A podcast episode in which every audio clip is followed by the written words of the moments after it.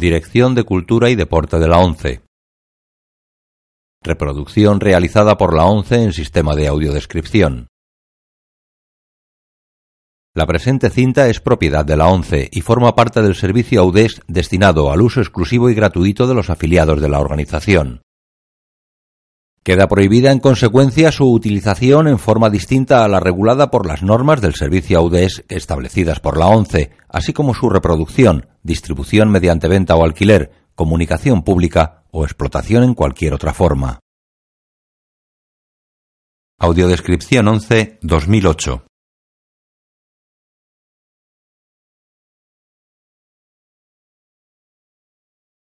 Vida y color, año 2005, color, no recomendada para menores de 13 años.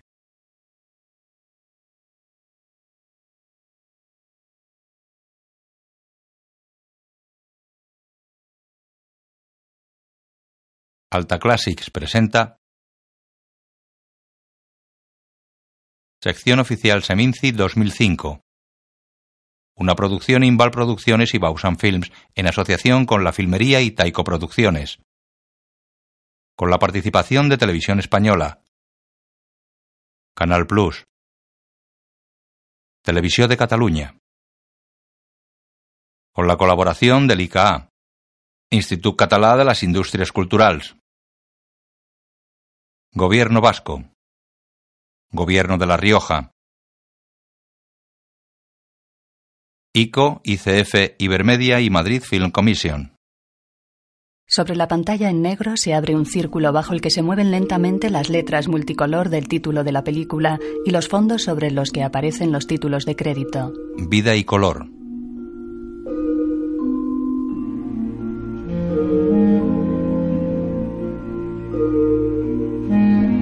Julio Valverde. Silvia Abascal. Miguel Ángel Silvestre. Ana Wagener. Natalia Abascal, John Dalmau, Carmen Machi, Andrés Lima, José Manuel Muñoz, con la colaboración especial de Adolfo Fernández, Maru Valdivieso y Fernando Cayo.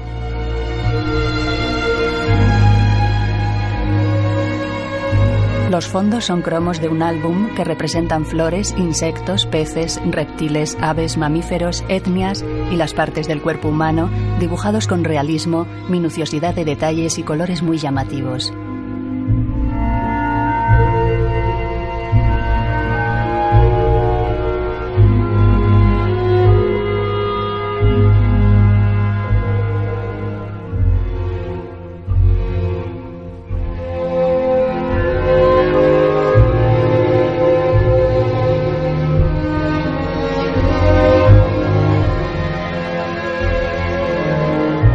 Música original de Matthew Herbert. Música adicional de Paco Ortega. Director de fotografía José Luis Alcaine.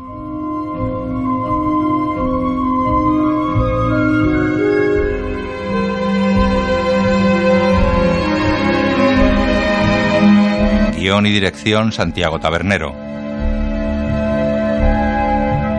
Falta el cromo 308 correspondiente a una vista anterior del cráneo. La imagen funde a negro. Un largo y recto túnel oscuro está abierto en una pared de piedra gris. Fede llega a la entrada del túnel, se para, mira atrás preocupado y entra en el túnel. Ronda los 14 años y lleva la cartera colgada a la espalda. Llegan tres chicos de su edad. Benito enciende un cigarrillo. Vamos. Entran en el túnel. Fede enciende una linterna. Los chicos le siguen.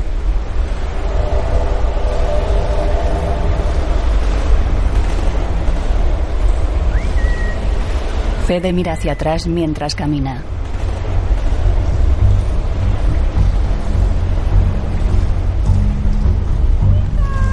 Mira de nuevo hacia atrás angustiado. ¿Dónde vas? No corras tanto. Te va a dar igual. Caminan cerca de él. ¿Qué pasa, caperucita? tarde a casa de la abuelita. Benito le pone el brazo por el hombro. Esta vez no te libras de que te calentemos las orejas. ¡Dejadme en paz! ¡Que yo no he hecho nada! Pero ¿cómo que no has hecho nada? Mira, no nos gusta tu cara de rata. No nos gusta tu olor a coliflor, me parece Vox. Lo vapulean. Llega un motorista. ¿Y vosotros? ¿Qué está pasando ahí? Pero a ver, ¿y tú de dónde sales? Anda, que te pires. ¿Qué? El joven baja de la moto y avanza decidido hacia el grupo. Lo separa. ¿Os da vergüenza? ¿Eh? Es contra uno. Que esto no va contigo. ¿Cómo? ¿Me vas a decir tú a mí lo que va o lo que no va conmigo? Mírate. Muy bien, caperucita, ¿eh? Hasta mañana. Y tú ándate con ojo, que todos tenemos hermanos mayores. Vamos. Los tres chicos se van. ¿Estás bien? ¿Quiénes serán? No sé clase. ¿Te pasa a menudo? Fede hace una mueca. Que eres mayorcito, ¿no? Para resolver tus problemas. Venga. Javi es moreno y atractivo. Sube a la moto y sale del túnel despidiéndose con la mano.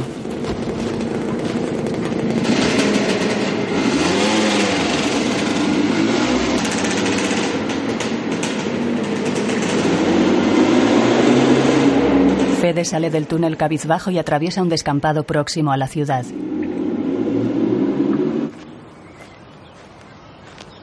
Le llama a un hombre de aspecto desaliñado. Fede, ven, ven, mira. Mira, mira. Fede resopla y acelera el paso. ¡Ven! Cede con desgana. Que a lo mejor es tuyo. ¿eh? Con un palo señala un gato muerto.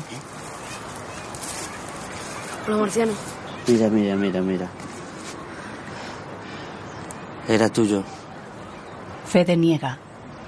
Pues de alguien tiene que ser. Si tenía cascabel, tenía dueño. Coge el gato tieso. Pobre Michifus.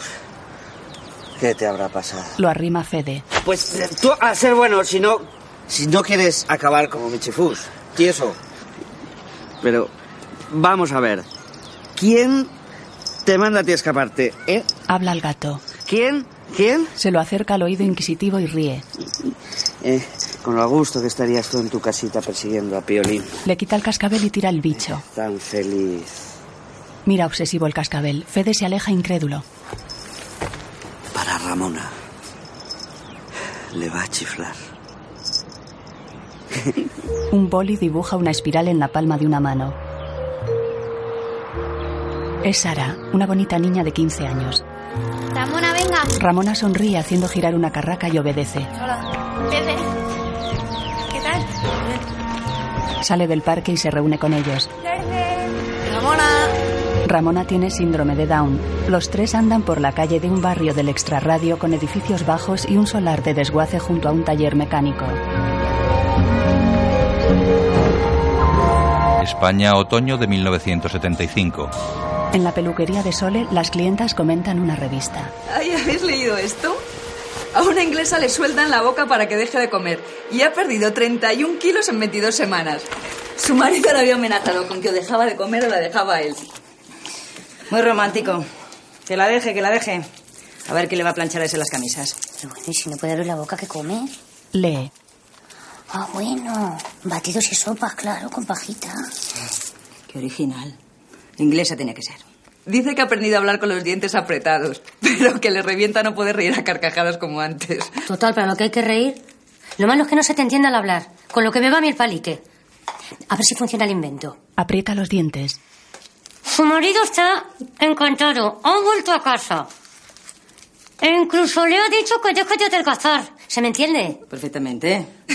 Mucho mejor. Oye, pues a lo mejor me animo, fíjate. Escuchad, Lee.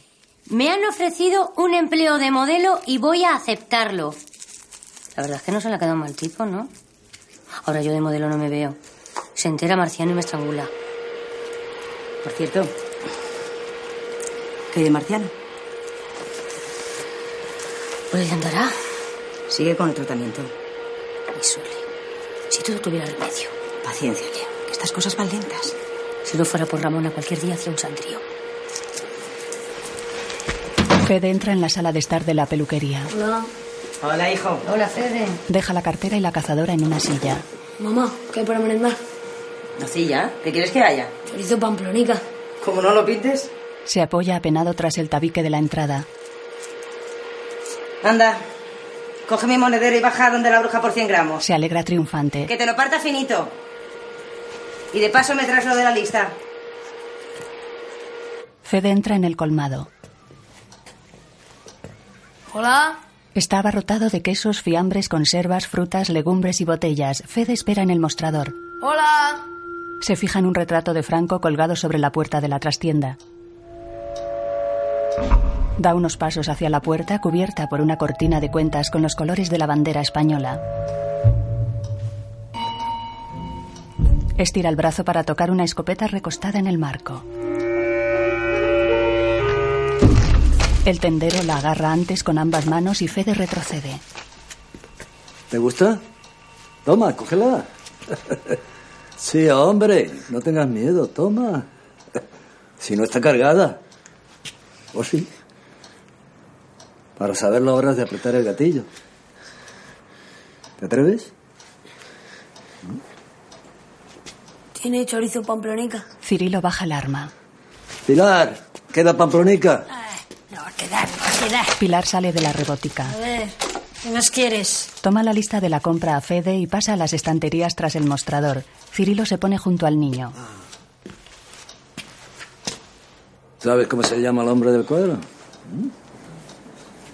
Franco, Correcto. Francisco Franco Bahamonde.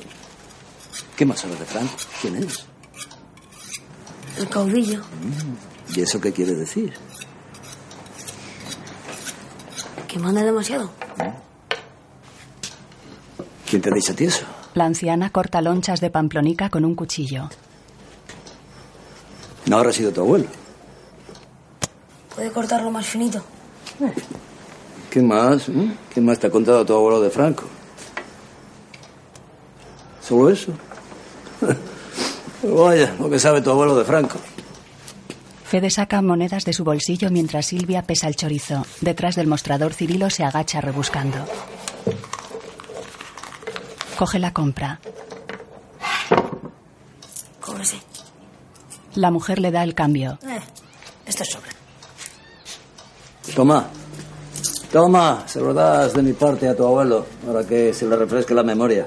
Toma. Fede coge el librito y sale del colmado.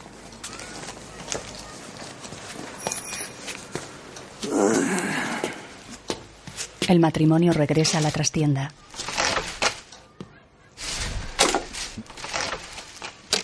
En el descampado próximo al barrio, una panda de chavales corre llevando atado a un perro callejero. Unas mujeres tienden sábanas y manteles en los tendederos cercanos.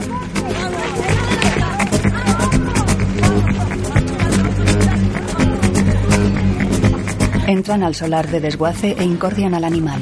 Un gitano les mira por la valla. Fede, Sara y Ramona observan desde la puerta. ¡Déjalo, lo pintamos! ¿Le echamos a votos? Pero ¿cómo que a votos? Mira, lo vamos a pintar de verde, que es mi color favorito. Color de la esperanza. ¿Verdad, perrito? Le tapo los ojos para que no le pintura. Que no me cuenta. Haz lo que te saca de la polla, pero rapidito, que estoy hasta. Vamos. Puta wea, como tiras que como me ha hecho mi madre me cago en cuchillazos, ¿eh? Sara se acerca. Te va a correr igual, porque se lo pienso decir como no soltéis al perro ahora mismo. Oh, mira cómo tiemblo. A la tara de mi hermano ni puto caso. Vamos, Benito, para, ¿eh? La chica se aleja. ¿Preparado, perrito? Pintan al perro con una pistola. Sara y Ramona se van.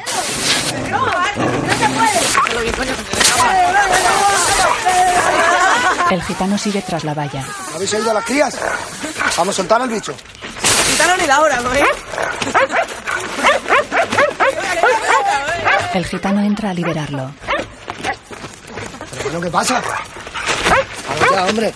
El animal huye despavorido. Benito apunta a Cheto. Vamos, vaquero. Dispara. ¿A qué esperas? ¿Por qué no te vas a tu chabola, chaval?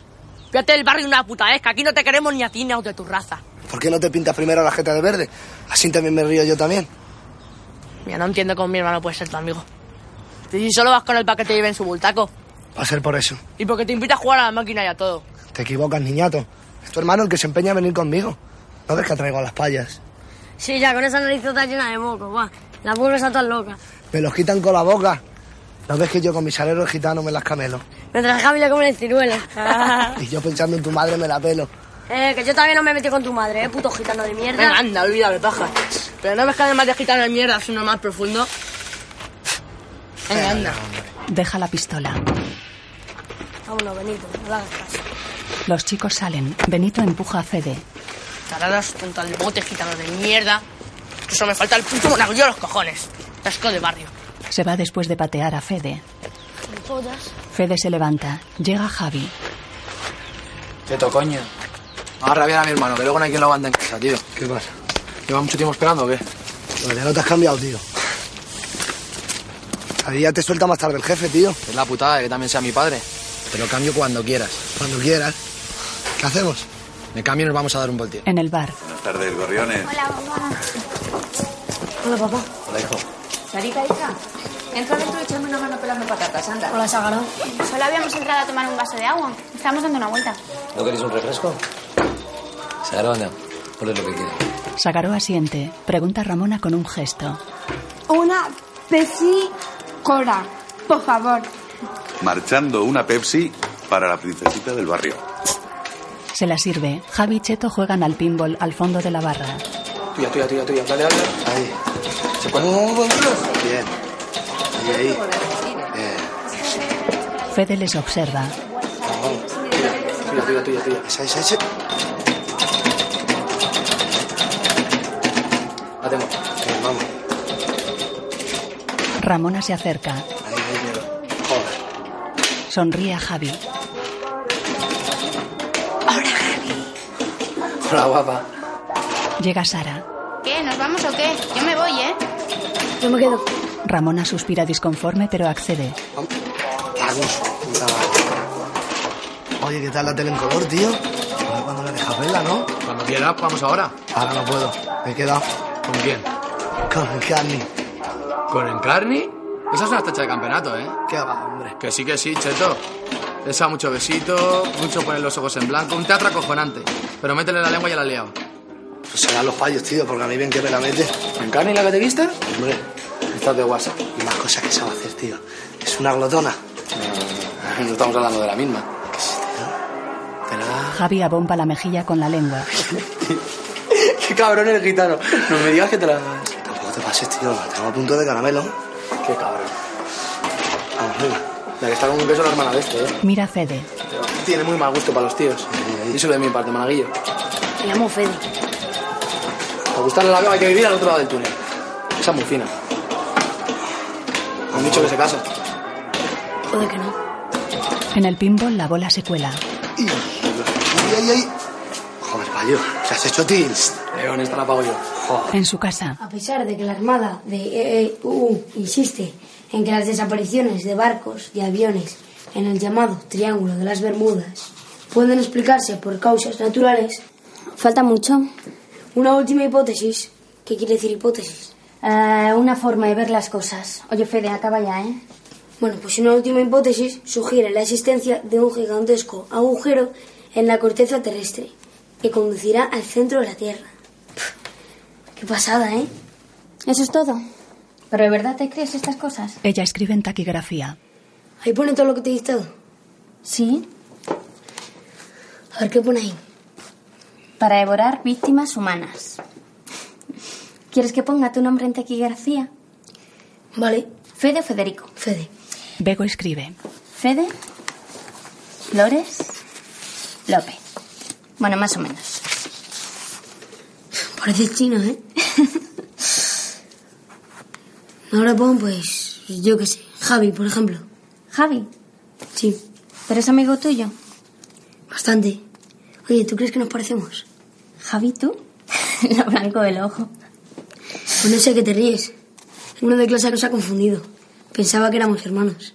Mm. Siempre que me ve por ahí me dice cada burrada. ¿Así? ¿Qué te dice? Nada, nada, pero pues sin importancia si es un crío. Me preguntó que si te casabas. ¿Así? ¿Y qué le dijiste? Que cualquiera sabe. Como no te aclaras. Ella se pone seria. Bueno, venga, pon Javi. Ella escribe. A ver. Fede mira el papel con una gran lupa. Bego queda pensativa. Tendríamos que hablar todo el mundo en taquigrafía. ¿Te imaginas? Escuchan la radio mientras cenan. El gobierno ha tenido conocimiento de las correspondientes sentencias y se ha dado por enterado de la pena capital impuesta a Ángel Otaegui Estiberría, El abuelo Ángel sostiene la cuchara mientras escucha absorto. José Humberto Francisco Baena, Sole apaga la radio y se sienta a la mesa. Coma que se enfría. No tengo apetito. Y enciende ese trasto. Padre, obedezca. Por mucho que usted no coma, no van a cambiar las cosas. El abuelo tira la cuchara al plato. Que vaya a cepillarse a esos cinco desgraciados. No hay a nadie con cojones en este país para cargárselo a él. ¿Ya empezamos? No hará falta, padre. Pero morirá de viejo en la cama. Qué vergüenza. Le queda un telediario. A mí no me queda mucho más. Y no quisiera irme al otro barrio sin abrir esa botella de champán. Tengamos la fiesta en paz. Que las paredes oyen. Fede, ese te veo, fuera. Brindaremos, padre, eso de lo por seguro. Lo importante ahora es que la izquierda esté unida, pero unida de verdad. Yo creo que las cosas van en serio. Dicen que la plataforma y la Junta están preparando un comunicado unitario. Vale. ¿Os conformáis con haberle llenado la cabeza de pájaros, Angelito? No son pájaros, son ideales. Pues a Fede dejármelo tranquilo, que todavía es muy pequeño. Por cierto, ¿qué sabemos de Angelito? Nada. Hoy tampoco ha llamado. El abuelo se levanta.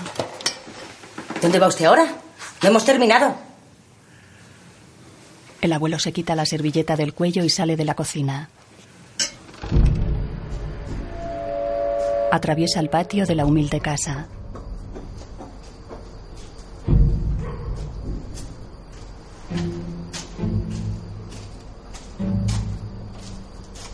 Sale a la desierta calle en la que hay un coche aparcado bajo una farola. Enciende un cigarrillo. El perro maltratado pasa de largo ante él. Desde un balcón del moderno edificio de enfrente, Cirilo observa a Ángel. Este le devuelve la mirada. Mientras, en la sala de estar, la familia ve la tele sentada en el sofá. Fede ocupa una silla. Televisión en color. Noticias en pal color. Deportes en pal color. Películas y dibujos animados en pal color. En casa de Javi han puesto tele en color. Podían poner un cine. Con el sueldo que nos paga su padre. También tienen UHF. UHF, UHF. ¿Tú cuántos programas quieres ver a la vez? Vete a vivir con Javi. ¡Y qué graciosa! Ay, venga, mamá, no te preocupes. Si sabes que está liadísimo con la tesis. Por muy liadísimo que esté. Lleva una semana sin llamar. ¿Cómo quieres que no me preocupe? Fede mira un retrato de su hermano mayor. Bueno, ¿y tú qué? ¿Qué tal con Honorio? Vaya. Vaya. ¿Hoy también habéis discutido? No, no exactamente. ¿Eso cómo se come? Bueno, tú también discutes con mamá, ¿no? Sarona pasa el brazo por detrás a su mujer y la besa. ¿Tanto discutimos tú y yo? Déjate de pincharle y métete en tus asuntos. Eso. Además que quién sabe, ¿eh? Que todavía falta para la boda. Tú sabrás. Ahorrarías un dineral. ¿Cómo que me ahorrarías? Él se enciende un cigarrillo. ¿Solo tú trabajas en esta casa? ¿Con qué dinero te crees que estamos pagando los estudios de los hijos? No, Sole, no grites, que se va a enterar todo el barrio. Y tú no fumes. que En casa no se fuma. Se lo quita y lo apaga. Fede, la basura. Luego la bajo. No, la bajas ahora. Que va a empezar el hombre de la tierra y luego no hay quien te levante. El chico camina por la calle con dos bolsas de basura. Las arroja sobre otras que hay junto a la tapia del parque infantil anexo al descampado. Se aleja del montón de bolsas. Se detiene y mira atrás. Camina hacia un descampado parcialmente ocupado por el esqueleto de un edificio y un árbol muerto.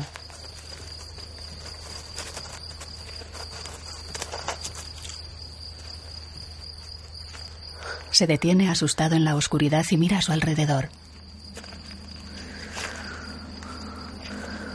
Avanza temeroso hacia el árbol.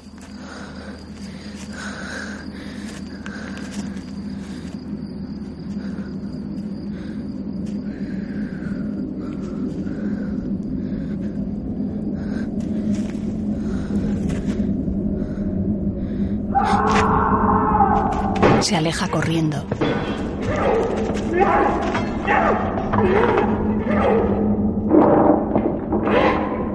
El árbol está hueco con un gran agujero en el retorcido tronco.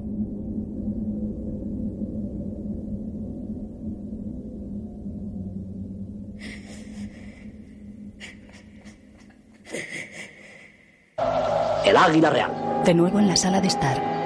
Es preciso ponerse a salvo porque las alas del águila real la pueden llevar a todas partes. Fede está pensativo, sentado en el suelo y recostado sobre las piernas de su madre en el sofá. En la tele en blanco y negro, un águila real atrapa una cabra.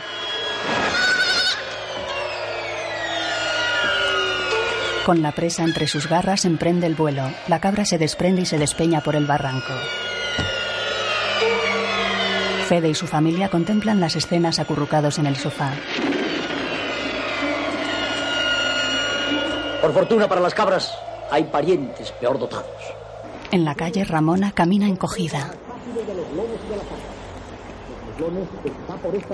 En casa, Leo espera inquieta en el sofá, toqueteando el colgante de crucifijo.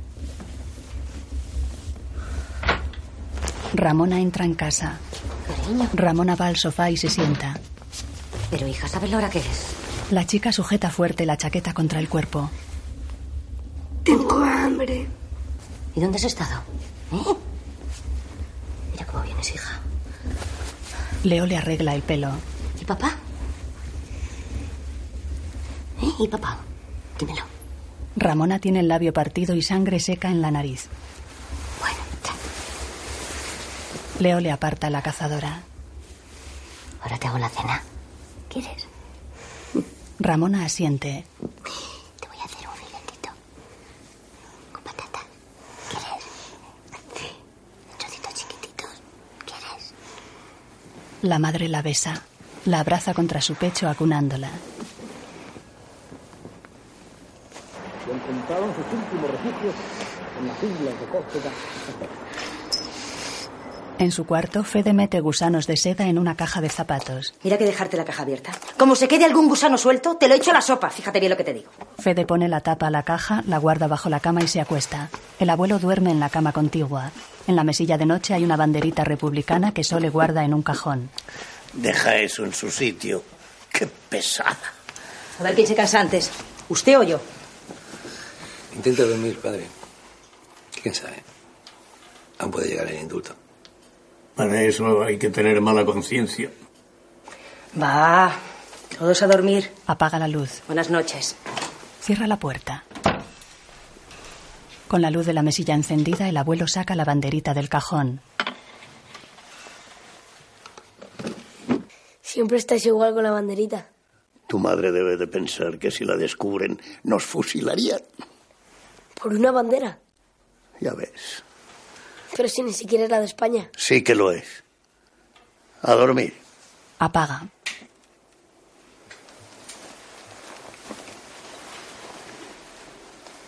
Fede da vueltas en la cama mientras el abuelo se pone los auriculares de la radio. Abuelo, ¿qué quiere decir indulto? Perdonar. Ya verás cómo al final les perdonan. ¿Eh? El perro callejero merodea el árbol muerto del descampado mientras escucha la voz en off. Ángel Otaegui Echeverría. Ángel Otaegui Echeverría. José Humberto Francisco Baena Alonso. Francisco Baena Alonso. Francisco Baena Alonso. Ramón García Sanz. Ramón García Sanz. Amanece. José Luis Sánchez Bravo Soya. Luis Sánchez Bravo Soya. Luis Sánchez Bravo Soya. Y Juan Paredes Manota. La luz se filtra por los visillos iluminando la habitación en la que duermen nieto y abuelo.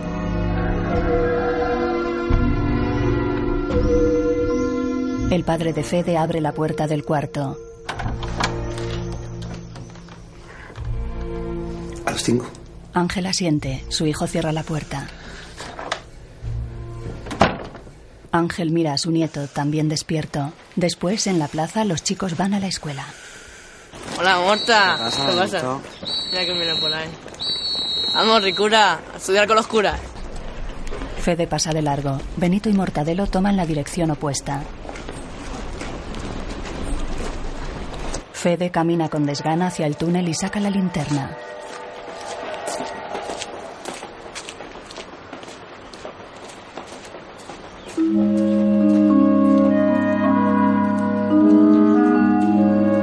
Entra en el túnel. Al mediodía, en la plaza, unas mujeres compran las verduras colocadas sobre el remolque abierto de un camión. Fede pasa junto a ellas. Hola, ¿qué tal? Aquí. A mí de momento cebollas no se me olvida, que siempre se me olvidan, ¿eh? Hola. Hola. Se sienta con Sara en el portal del bar Sagaró. ¿Dónde te has dejado a Ramona? Está castigada.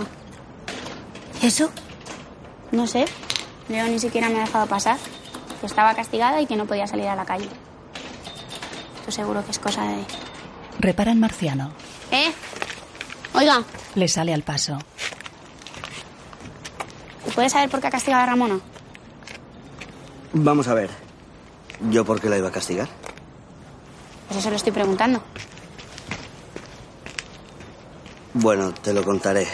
Mira, Muestra un mordisco en la mano. ¿tú le harías esto a tu papá? ¿Eh? ¿Qué pasa?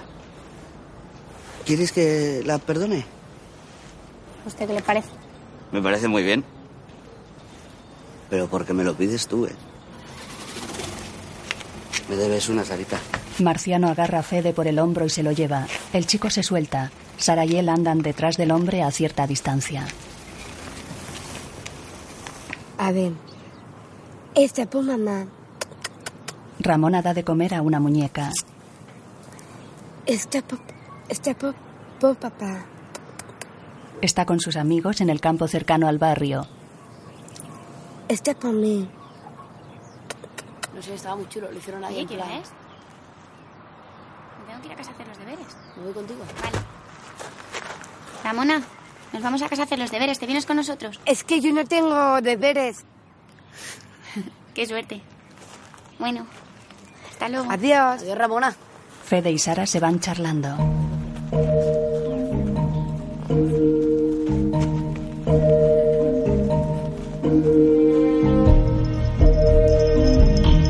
Mariano les ve alejarse. Por la noche, Javier caza ratas con una escopeta de perdigones. Llega Ramona. Ahora, Javi.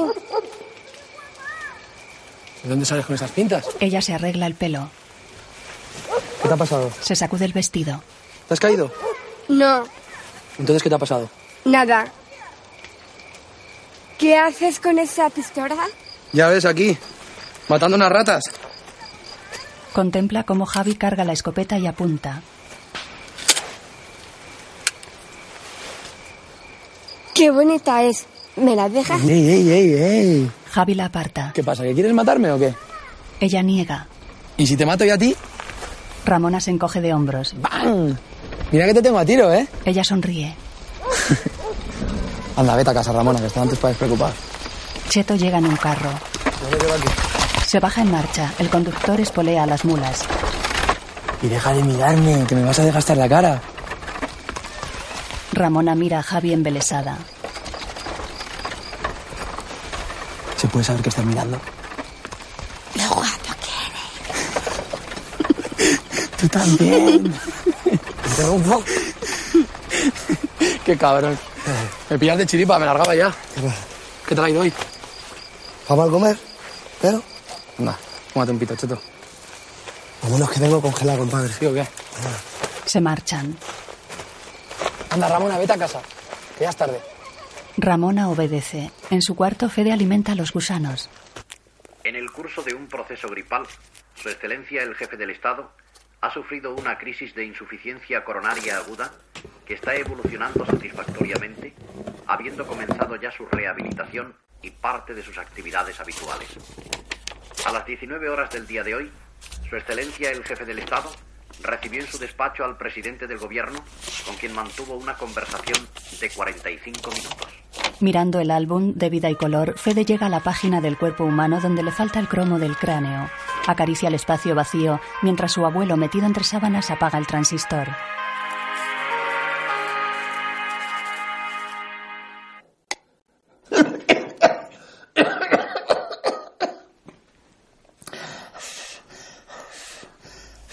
Fede cierra el álbum. Al día siguiente, varias niñas escriben con tiza sobre piedras. Una escribe madre, otra peluquera.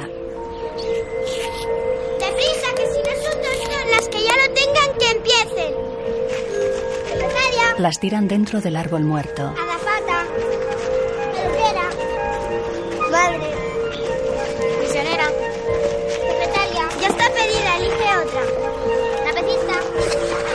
Alguien las espía desde el edificio abandonado. vamos a jugar al zorro y las patatas. Ven, Tommy. Salta, salta, salta. Mira. Tommy, mira. Sara lanza al perro una pelota de tenis que cae dentro del edificio. El perro entra a buscarla. Sara le sigue.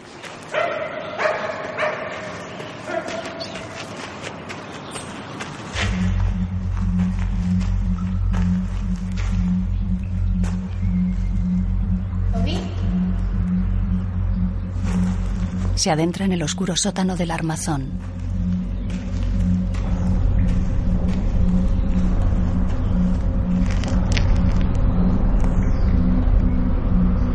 Avanza asustada entre las columnas apenas iluminadas por luz natural.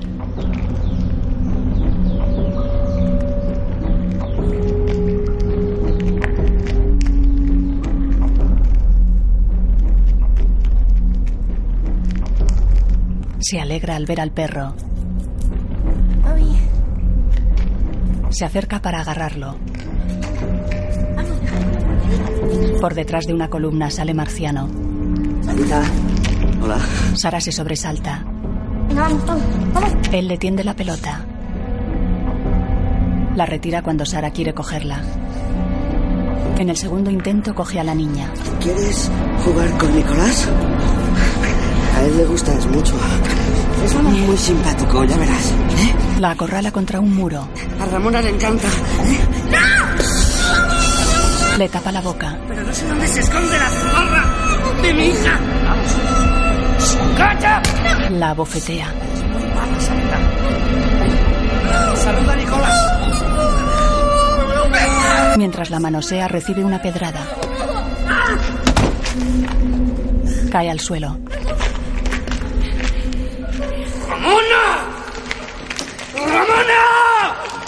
Ramona y Sara escapan. Fede juega con canicas junto al descampado. Ve salir a las chicas del edificio.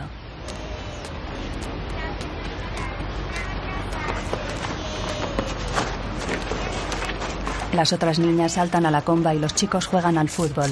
Sara y Ramona se alejan corriendo. Fede se les acerca. ¿Qué os pasa? ¿Qué hacéis dentro del esqueleto? Nada, vete, cosas nuestras. ¿Pero por qué sales corriendo? Fede, métete en tus asuntos. Somos amigos, ¿no? ¿Por qué no puedo saberlo? ¿No ves que queremos estar solas? Se alejan. Fede queda contrariado y gira mirando hacia el edificio. Trepa por el montículo frente a la entrada del sótano y mira hacia el interior.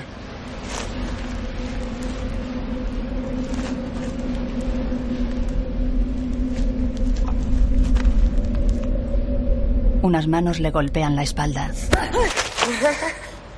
Joder, pajas, eres gilipollas. ¿Qué pasa? ¿Te has asustado? ¿Qué haces aquí? ¿Y tú? Nada, que estaba jugando al fútbol y me he lesionado. ¿Tienes tu repes? Se van. Chile. Nole. Chile. Chile. Y Nole. Intercambian cromos. 16 noles. A mí solo me falta uno tuyo. Así que elige uno. ¿Cuánto podré elegir si te digo que tengo cromo la calavera? El 308 vida y color. Sí. A ver. ¿Pero qué pasa? ¿Desconfía? ¿No te lo crees? No. Tachan. Paja saca el cromo. Uy, va. ¿Pero cómo lo has conseguido? Solo hay 10 en el mundo. Y además ya no lo fabrican. Esto vale un pastón, ¿eh? Fede sonríe. Venga, ¿cuánto me das por él? Toma, toma. Todos. Uno. Ahí está. ¿Tienes pasta por ahí? Fede busca en los bolsillos del pantalón y le da unas monedas.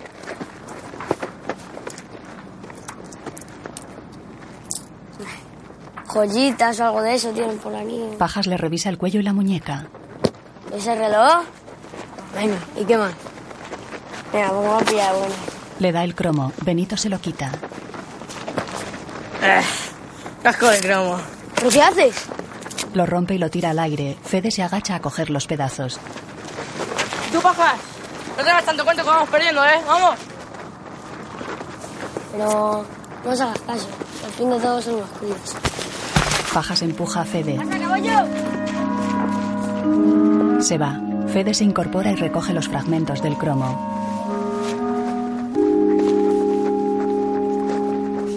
De noche en su cuarto lo recompone. Por fin ya tienes la colección completa.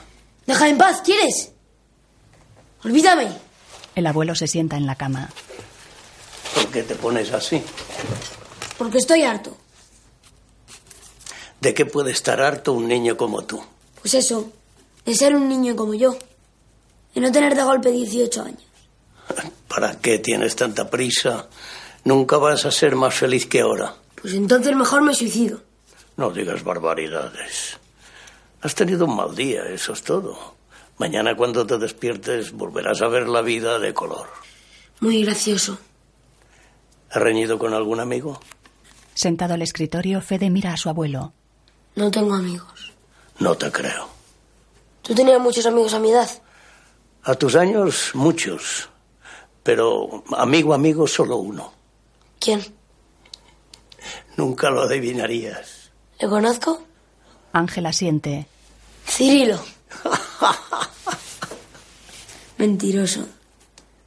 Ah, por cierto. Abre un cajón del escritorio y ojea el librito que Cirilo le había dado. Lo da al abuelo. Es sobre Franco. ¿De dónde has sacado esto? Me lo dio Cirilo hace unos días. Para ti. Yo también te voy a dar algo para que se lo des a él. ¿El qué? Primero tengo que encontrarlo. ¿Y por qué no se lo das tú? Hace 40 años que no nos dirigimos la palabra. Y es un poco tarde para hacerlo, ¿no te parece? ¿Pero no erais tan amigos? Eso es otra historia. Otro día te la cuento. Un coche de policía para en casa de Ramona. Del interior sale Sagaro. Pues la han cogido. Su familia le espera en la plaza. ¿Se ha escapado? Se reúnen varios curiosos.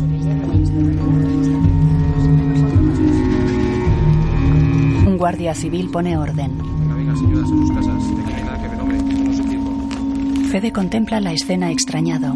Sara, abrazada a su madre, le ve de lejos al día siguiente en la peluquería. Por pegar una bofetada a Sara. Solo por eso vino anoche la policía por Marciano. Porque está enfermo y es peligroso. Deja de hacer preguntas. No me lo cortes tanto. Mamá. Las orejas te voy a cortar. Como la próxima evaluación me traigas otro suficiente a casa. ¿Tú sabes los sacrificios que nos cuesta llevarte a jesuitas? Pues llevarme a un colegio normal. Y nadie te pidió que me llevaras a un colegio tan caro. Además, a papá no le gusta que estudie con los curas. Y al abuelo menos. No me hables de esos dos que no tienen conocimiento.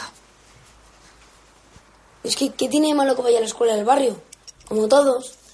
Hasta Benito, que rico va. Mamá odia a las jesuitas enteras, lo odio. Pues alguien tendrá que sacarnos de pobres. ¿O es que quieres acabar como tu padre, trabajando de estajo por dos pesetas? Pues más amargado estoy yo. ¿Sabes cuántas veces tengo que cruzar ese túnel cada día? Mira a tu hermano.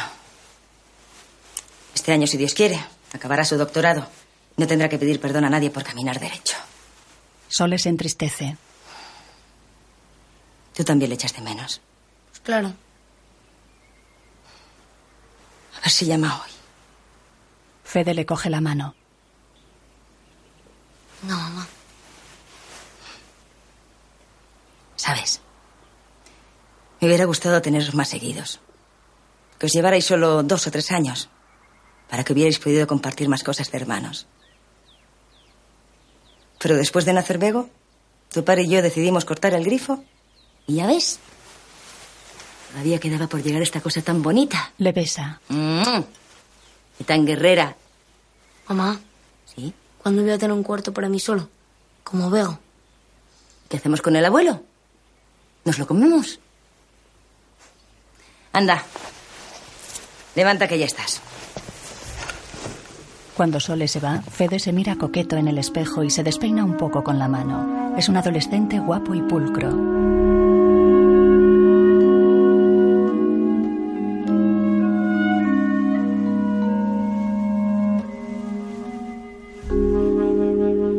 Sale a la calle. Cruza hacia el taller donde Javi arregla un coche con el capó alzado. Mira una cicatriz que el mecánico tiene en el brazo, próxima al hombro. ¿Qué miras? Tu herida. ¿Cómo te lo hiciste? No es una herida, era un tatuaje. Una que me gustaba y pensaba que me iba a gustar para siempre. ¿Y cómo te lo quitaste? Javi para, se limpia las manos con un trapo, aviva la ceniza de un cigarrillo con una calada y lo arrima a la cicatriz del brazo. Así que si quieres un consejito, chaval, nada de tatuajes. Pero ni amor de madre monaguillo, que nunca se sabe. Me llamo Fede. Hablando de tías. Tu hermana cada día está más buena, macho. Menudo revolcón tiene la Bego. Bueno, ¿qué? ¿Se casa o no se casa con el Panoli? Cualquiera sabe. Ya podrías echarme una manita, ¿no? No sé. Háblale bien de mí, dile. Dile que no soy mala persona. Javi le ofrece un pitillo. Qué broma. ¿Quieres? A fumo. Sarona sale del taller. Fede, ¿qué haces que no estás en el cole? Papá es sábado. Pues a casa a hacer los deberes. Ya los he hecho. Pues a la campa a jugar, que esté en un sitio para niños. Ángel, coño, deja en paz al chaval. ¿También se porta así tu padre en casa? Tú no te metas en esto, ¿vale? Venga, hijo. Aire. Fede se va fastidiado.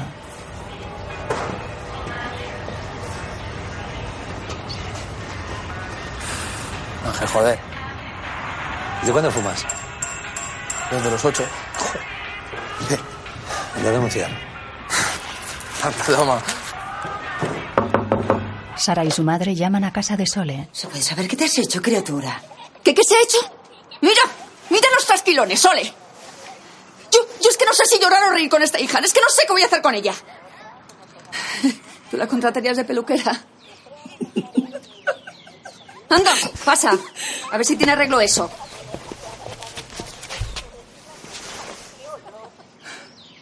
Ramona y Sara están subidas a la única estructura metálica del parque infantil. Ramona gira su carraca.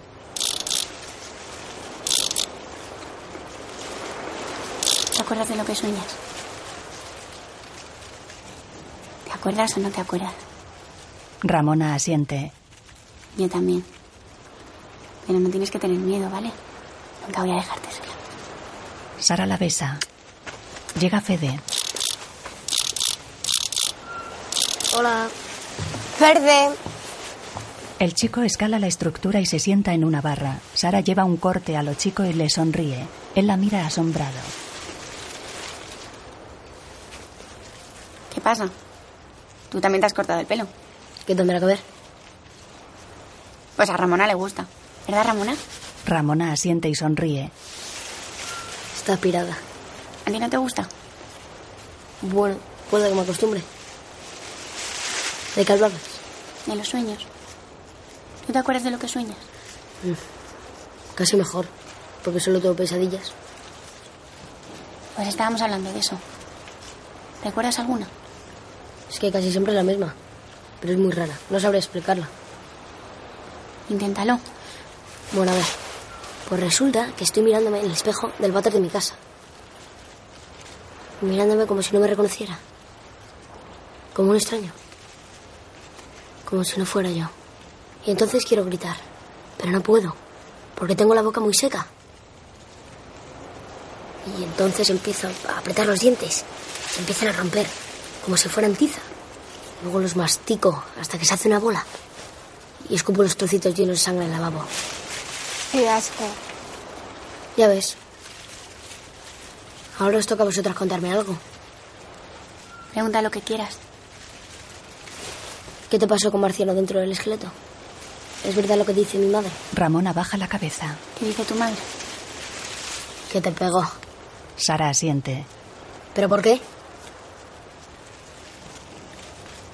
¿A ti también te hizo algo, Ramona? Ramona mantiene la cabeza agachada. Ramona, Ella lo mira. ¿por qué mordiste a tu padre en la mano? La chica se encoge poniéndose los dedos en los oídos. Sara le acaricia el pelo. El esqueleto del edificio sin terminar está en el descampado, alejado varios metros del árbol muerto.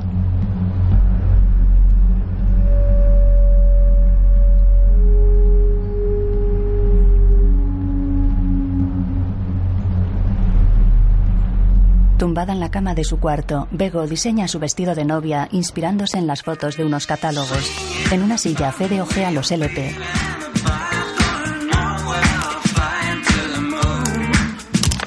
Ella se quita las gafas y baja de la cama. A bailar. No, por favor, no. Sí, sí, sí. Tira de su hermano que se hace el remolón, pero al final lo pone de pie. Ay. Fede intenta escabullirse. No. Ay. Ella lo agarra y bailan. Hombro con hombro se contonean coordinando dos pasos a la derecha y dos a la izquierda. Luego se dan media vuelta y repiten el movimiento. Tras las palmadas reinician la secuencia.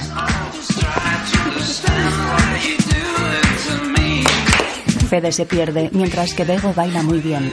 Luego se cogen las manos y giran a un lado y a otro. Paran y sin soltarse sacuden los hombros inclinando el torso hacia adelante y hacia atrás. Bego le besa.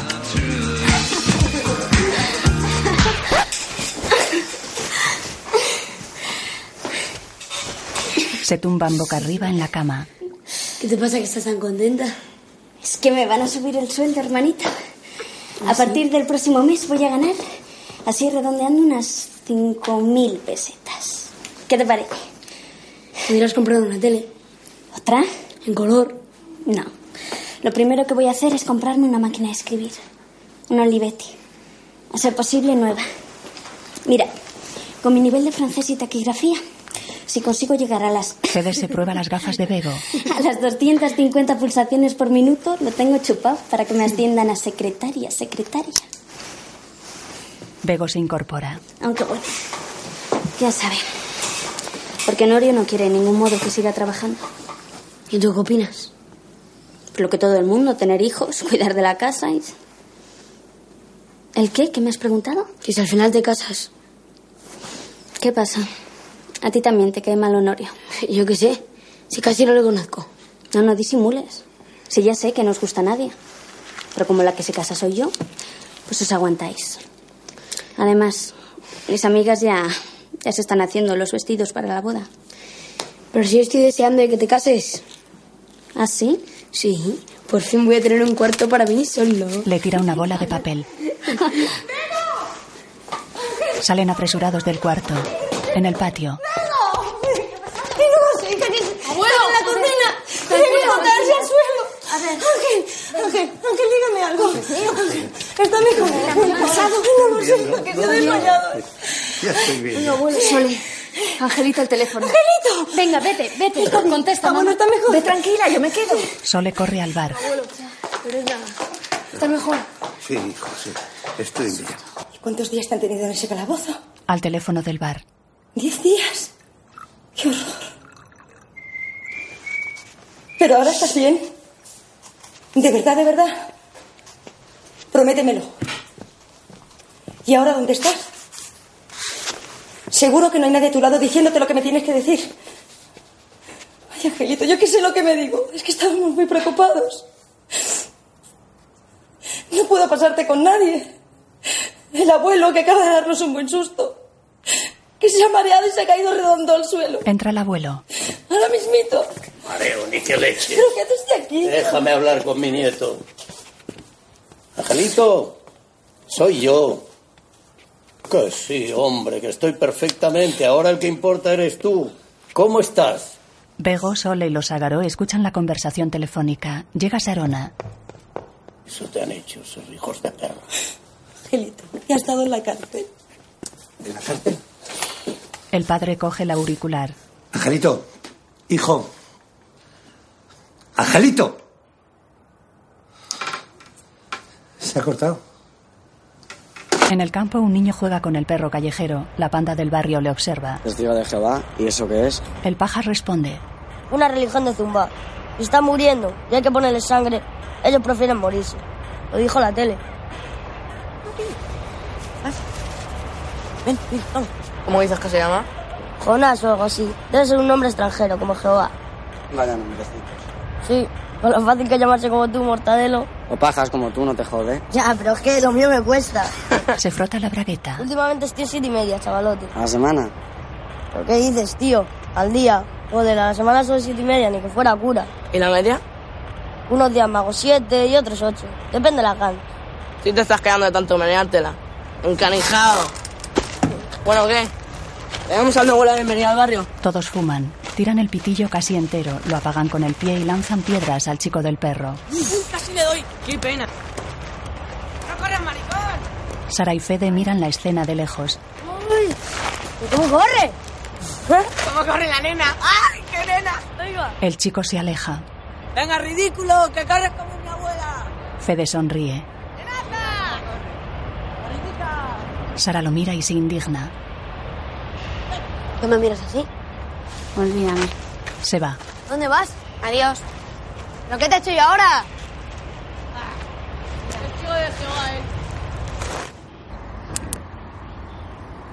Juega solo a las canicas echándolas al gua. Llega Cheto. ¿Qué pasa, monaguillo? ¿Ganas o pierdes? Me llamo Fede. Están en un montículo dentro de un enorme descampado. ¿No has probado a jugar con gente? Es más divertido. Estoy bien así. Y tengo que creerte. Haz lo que quieras. La panda del barrio juega sobre el tejado plano de una caseta cercana. ¿No preferirías estar jugando con ellos?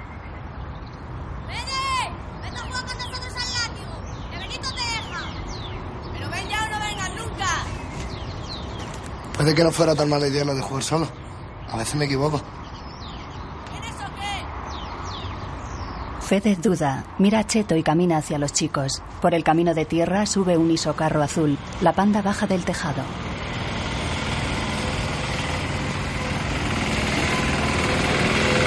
Los chavales se toman de las manos. ¡Venga, correr, nenaza! ¡Vamos, más rápido! Juegan al látigo.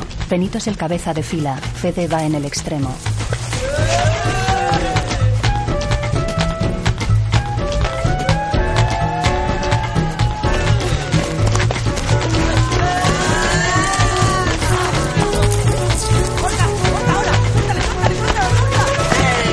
Sueltan a Fede que sale despedido y cae.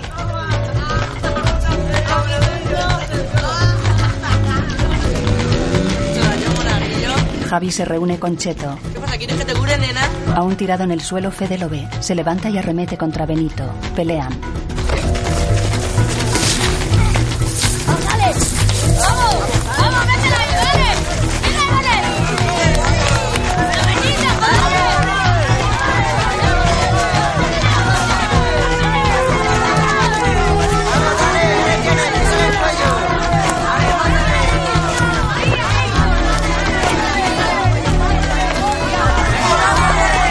Javi y Cheto corren hacia el grupo.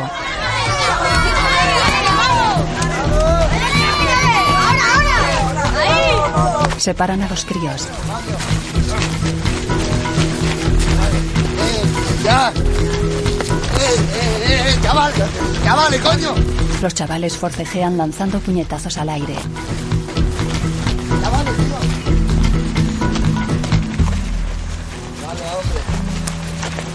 Ya vale, hombre! Fede se marcha dolorido y encorvado.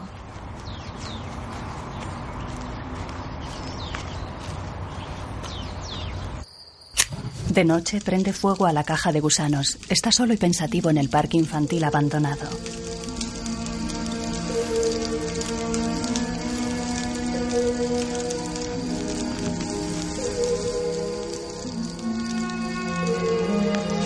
A través de la puerta abierta del parque ve cruzar una sombra.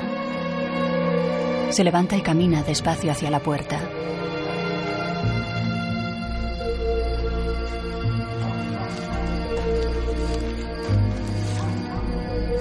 Una mujer con un pañuelo a la cabeza se arrima al árbol muerto. Es Leo. Tira un paquete por el hueco del tronco.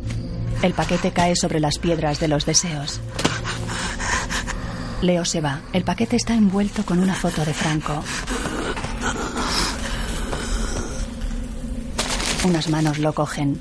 Bego se prueba el vestido de novia en casa de Leo. Ella y su madre le hacen arreglos. Ay, me tira esta sisa. No te sigues a la Leo, que falta casi un mes para la boda.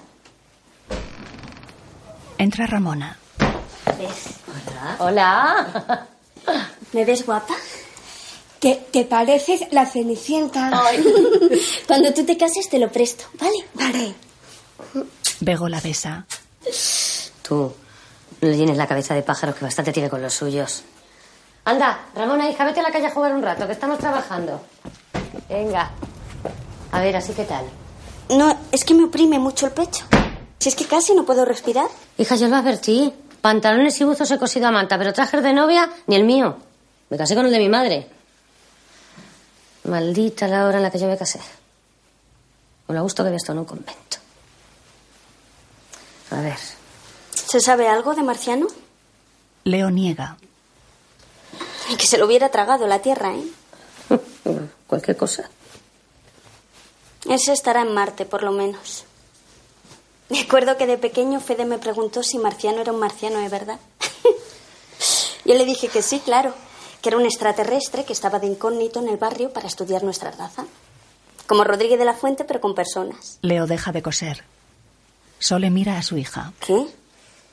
¿Que qué le tenía que haber dicho? ¿Que estaba majara? ¡Ah! ¡Ay, Leo, qué bruta eres! Pues no te muevas tanto, que me descentras. La ha pinchado a posta con un alfiler. Mira, hablando del rey de Roma. Llega Fede. Me ha dicho Ramona que estamos aquí. Ramona lo acompaña. Y, y que le editaba a Menendal. Y has hecho muy requete bien. bueno. Meriendan en el dormitorio. Fede coge una cuchara de una estantería. ¿Esto? Se la muestra. Lo hizo uno que salió era Tere con el bigote. Con Íñigo. La pone en su sitio. Ah, sí, el único ayer. En mi caso también lo intentamos. Pero no le salía a nadie. Coge el álbum de vida y color de Ramona. Bueno, mi padre dobló una cucharilla, pero haciendo esfuerzo. Ella se señala la cabeza con el dedo. Fede deja la merienda y busca la página del cromo 308. Lo encuentra. Vigila que Ramona no le vea. Lo arranca con disimulo y se lo mete en el bolsillo. Coge la merienda y vuelve con Ramona, que está sentada en su cama.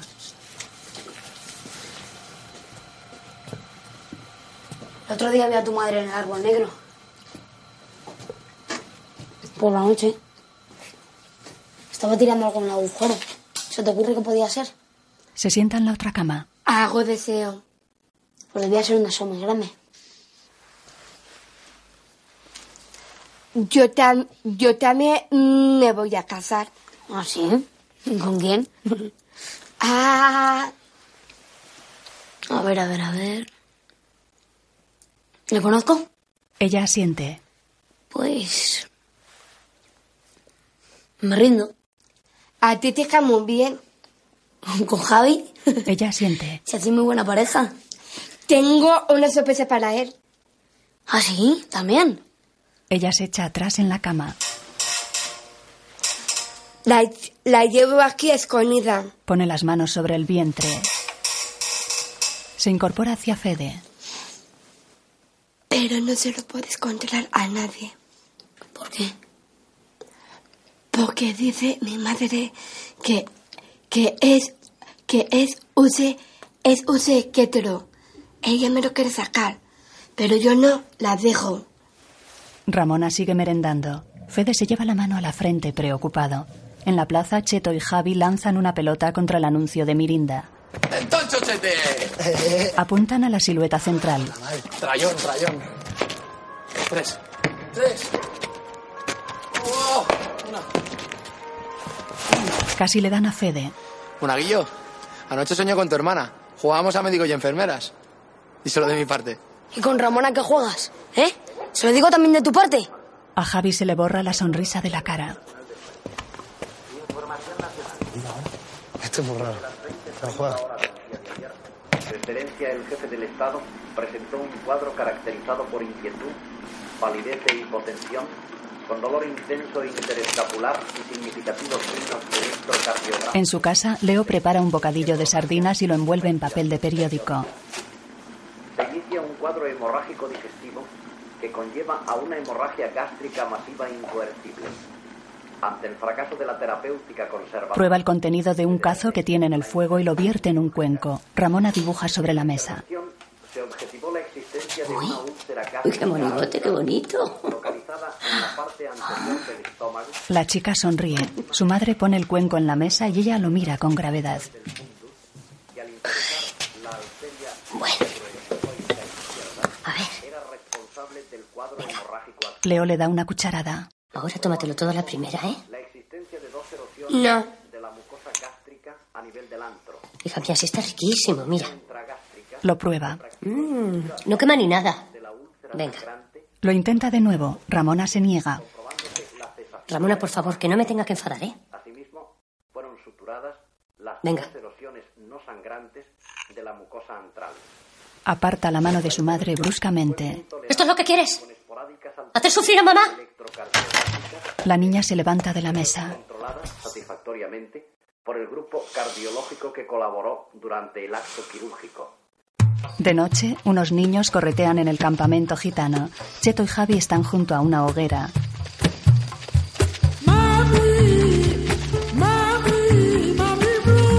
¿Cuándo dices que te vas? Pronto. Dicen que en un par de semanas así estará la aceituna. ¿Pero dónde vas, gitano? Una barbaridad en tu vida. ¿Verdad que eso se aprende fácil, payo? La tristeza invade a los dos amigos. Javi fuma mirando las llamas. ¿Cuánto tiempo vais a estar en Jaén?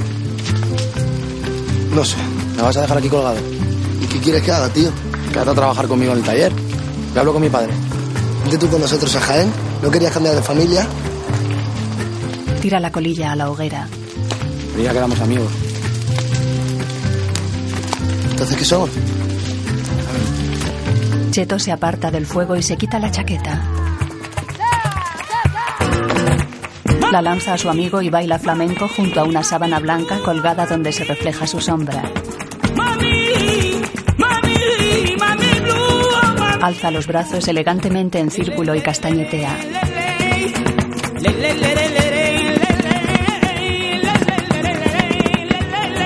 Zapatea enérgicamente sobre un charco de fango. Dos niños dan palmas al compás.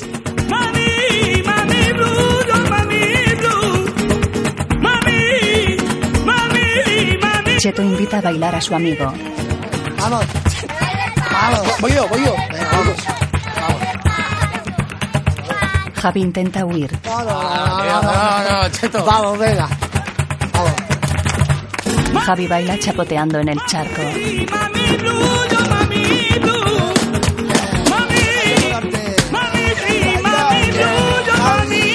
Los amigos se abrazan. En casa de Fede, ¿Cómo están ustedes? Honorio acopla una hoja transparente tricolor sobre la pantalla en blanco y negro. Mira, si entornas un poco los ojos, así, se ve mejor el efecto tricroma. Ah.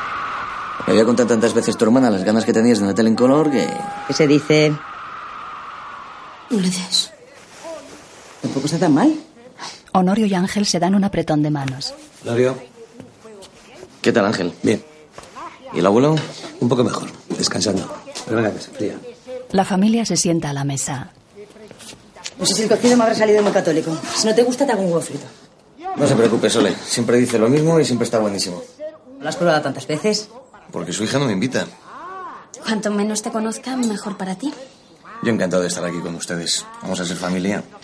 Bueno, no vayas tan rápido. Mm, le decía. Buenísimo. Lagotero. Si a este le gusta todo. Mientras llene el estómago, No le hagan caso. Yo tengo un gusto exquisito. ¿Por qué se cree que me voy a casar con su hija? no te hagas el gracioso. Por cierto, lo de dejar de trabajar cuando nos casemos. Nanay, Sole intenta ocultar su alegría. Honorio deja molesto la cuchara en el plato. Vamos a ver. Yo no sé lo que opinarán ustedes. Pero si yo gano por los dos, ¿qué necesidad tiene ella de perder el tiempo fuera de casa? Además, queremos familia numerosa. eso lo dirás por ti porque yo no tengo ninguna prisa. Ni en llenarme de hijos ni en dejar la oficina justamente ahora que me acaban de ascender. Bastante hago con casarme contigo. ¿Pero a qué vienes ahora? ¿Eres imbécil? El padre se pone tenso. ¿Lo veis? ¿Veis cómo no sabe nada más que insultarme? Tú sí que eres imbécil.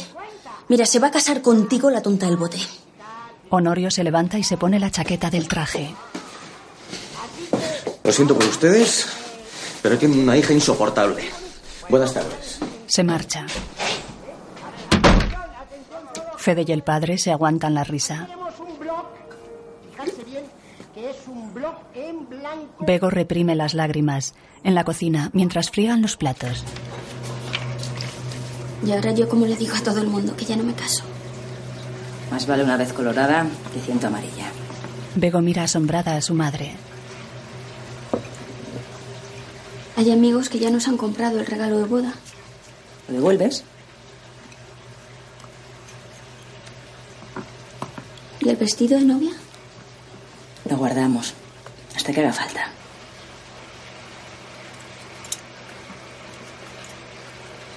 A saber lo que pensará su familia. De la oficina. Sole deja de fregar y fija la mirada en su hija. Bego la mira. Que piensen lo que quieran. La madre asiente. Fede lee un cómic sentado sobre la mesa.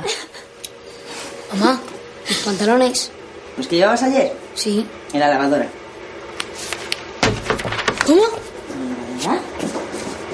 Abre la tapa, lavadora en marcha y saca la ropa.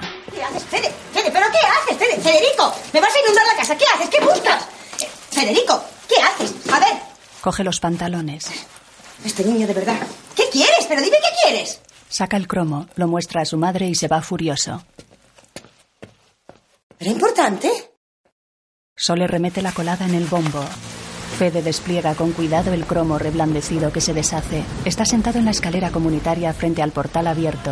Llega Bego. ¿Y esa música?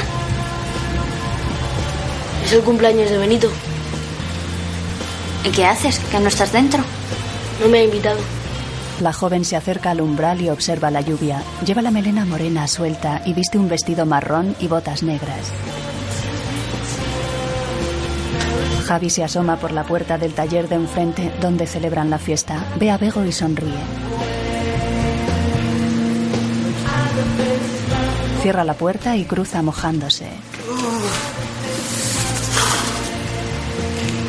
Hola, papá. Hola. Se recuesta en la pared mirando a Bego encandilado. ¿Querías algo? Bailar contigo. Se arrima. Ella lo aparta. ¿No hay dentro niñas de tu edad?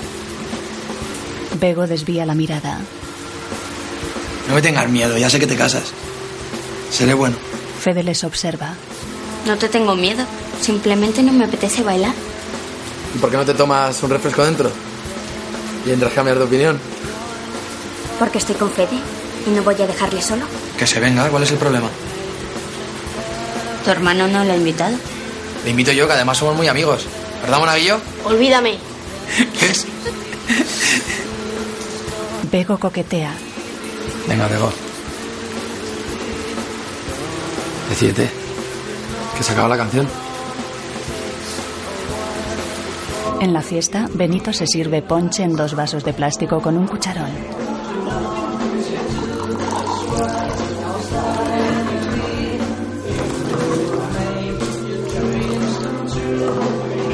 Bebe y da el otro vaso a su pareja de baile.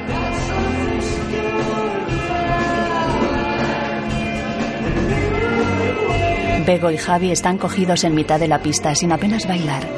Se miran acaramelados. Ramona les observa muy seria desde un rincón.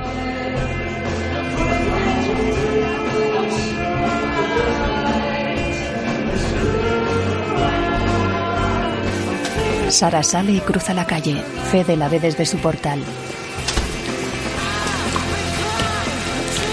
¿Qué? ¿No te animas? Estoy mejor solo. Si quieres me voy, ¿eh? No, no, no lo digo por ti. ¿Qué tal tu abuelo? Bueno, está mejor. Ambos sonríen tímidamente. Fede se arrima imitando el cortejo de Javi a su hermana. Oye, ¿te ha contado Ramona algo de un regalo para Javi?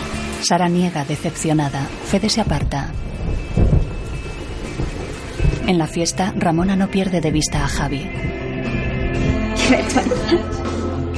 Hay más que crío. No los mires. Mira, mami. Bego lo mira amorosa. Javi intenta besarla. Ramona los mira triste. No me encuentro muy bien.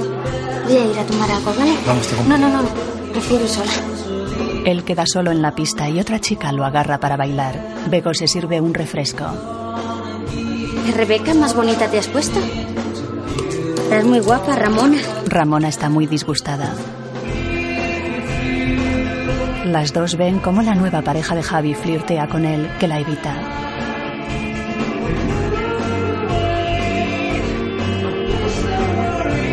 Ramona tiene la mirada clavada en ellos.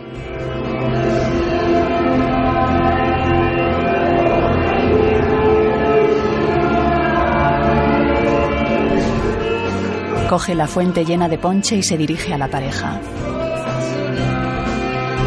Les lanza el contenido. ¿Pero qué haces? Escapa corriendo hacia la calle. Javi la persigue. Sara y Fede lo siguen. Ramona entra empapada en el parque infantil abandonado. ¿Por qué lo has hecho? ¿Eh? ¿Eres tonta? Me había olvidado. Llegan Fede y Sara. Mírame cuando te hablo. ¿Te crees que por ser tonta puedes hacer lo que te dé la gana o qué? Ramona se abraza el vientre. ¿Ahora qué te pasa? ¿Qué llevas ahí? ¿Qué escondes? ¡Tu regalo! Javi mira a Fede y Sara sin entender. ¿Qué? Le palpa el vientre. ¿Quién ha sido el hijo puta que te ha hecho esto? ¡Tú! ¡Cago en la puta! Ramona, mírame.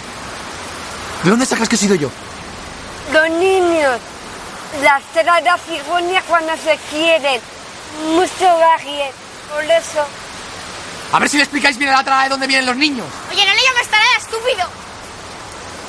Anda, lárgate, lárgate. Largaos. Sara se lleva a Ramona. ¿Y tú? No se te ocurra meterme en ningún jaleo porque te cojo y te mato. Javi echa a Fede. ¡Cago en la puta!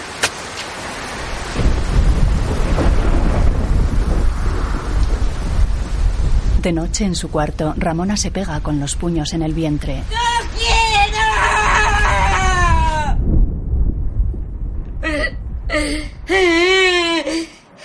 ¡No quiero!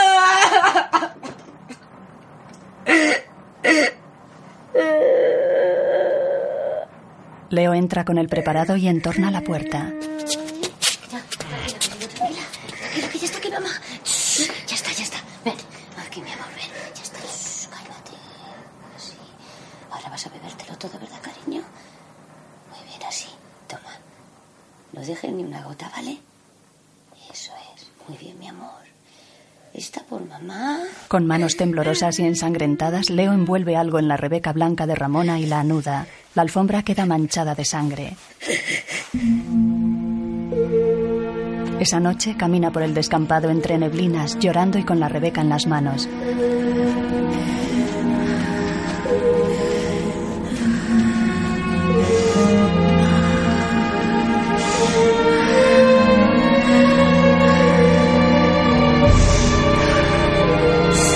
Desconsolada, arroja latillo por el hueco del árbol. Se apoya en el tronco.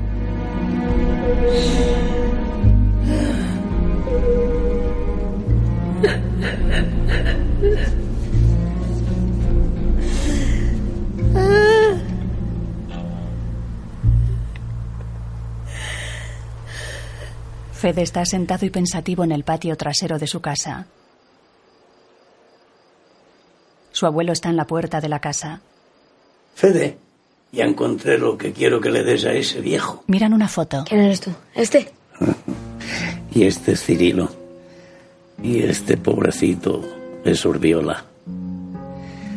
Durante muchos años los tres fuimos inseparables. ¿Qué pasó? La guerra. Cirilo estaba con los de Franco y yo con la República. Él ganó la guerra y yo la perdí. Urbiola no estuvo en ninguno de los bandos. Tenían la vaquería más próspera de la zona. Era digna de ver. Después de la guerra muchos tuvieron que huir al extranjero. Otros buscamos refugio dentro del país. La vaquería de Urbiola fue un escondite perfecto para muchos de nosotros. Su sótano comunicaba con una serie de galerías subterráneas que iban a desembocar en una gruta impresionante. El Zulo. El Zulo. Cirilo, como te puedes imaginar, no tuvo que huir ni esconderse de nadie. Pero tenía hambre como todo el mundo y necesitaba trabajo. Así que se fue a ver a Urbiola. No tardó en convertirse en su mano derecha. Tenía hasta llave de la caja fuerte. ¿Sabía lo del? Lo sabía todo. Una noche vino un camión y se llevó a Urbiola y a todos los maquis que escondía. A todos menos a tu abuelo, que escapó de milagro. Luego, con los años, las cosas se fueron calmando.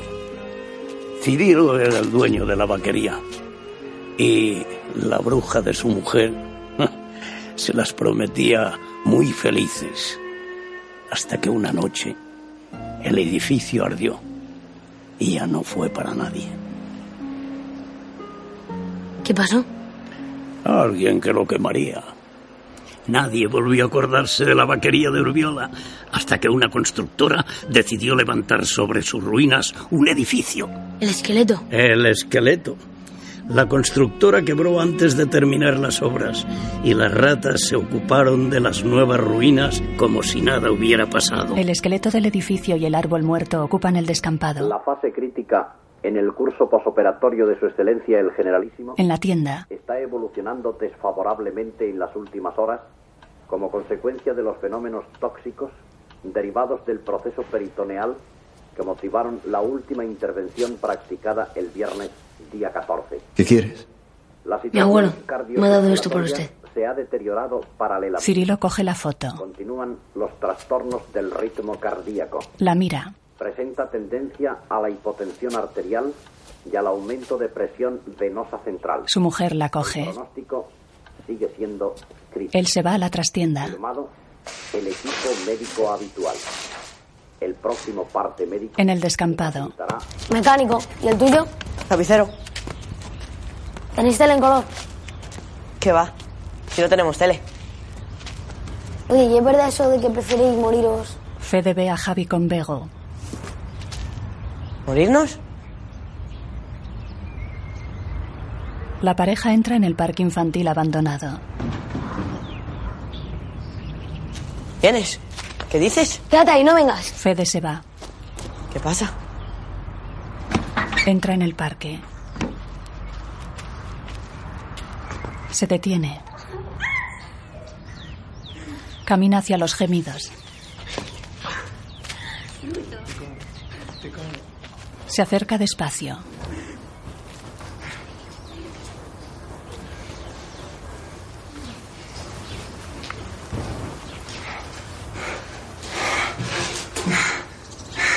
Espía a la pareja que se besa apasionada en el interior de un ruinoso edificio.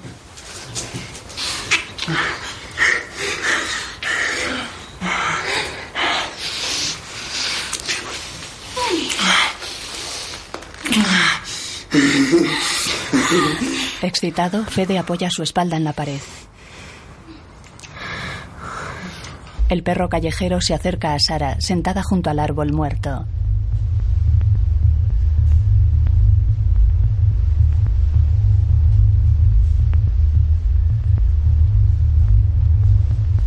Toby.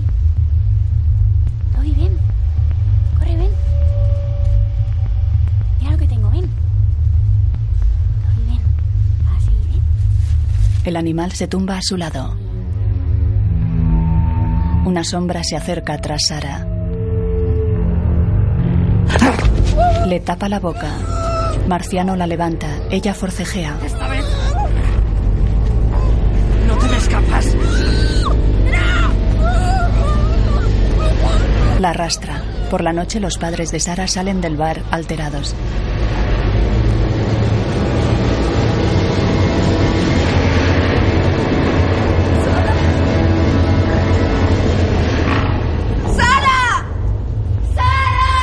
Hacen una batida por el campo. Exploran con linternas el edificio abandonado.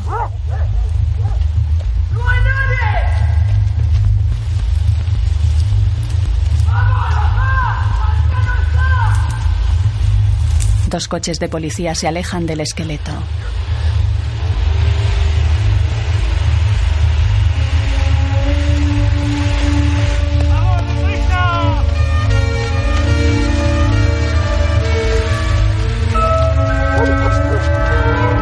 Mientras la policía y los vecinos se retiran a sus casas, Fede con una linterna se para junto al árbol, ilumina el interior por el hueco. ¡Sara!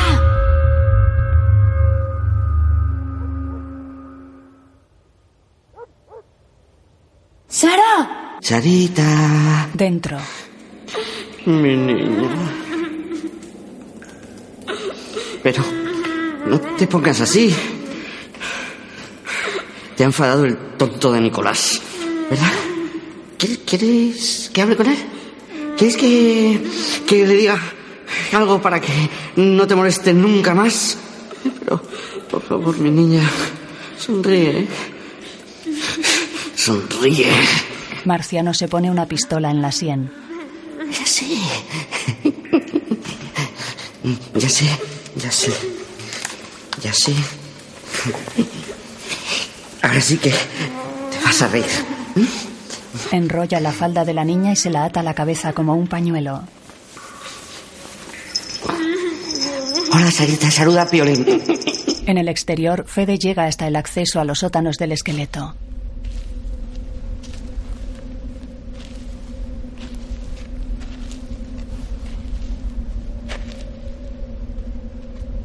Ramona llega a su espalda y se abalanza sobre él. Ramona, ¿qué haces tú aquí? Tú también estás preocupada por Sara, ¿verdad? Sí. Entonces ayúdame a encontrarla, antes de que sea demasiado tarde. Por favor, Ramona, dime dónde está la entrada del zulo. Sé que lo sabe. La niña coge la linterna y alumbra hacia el interior del sótano. Los chicos entran.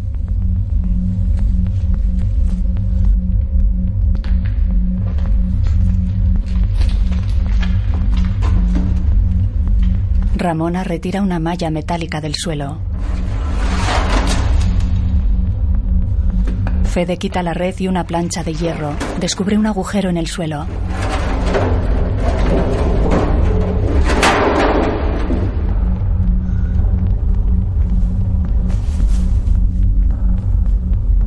Ahora voy a bajar a por Sara. Tú te vas a quedar aquí esperando que vuelva con ella. ¿De acuerdo? ¿Me has entendido? Ella afirma. Fede la besa en la frente, coge la linterna y se introduce por el hueco.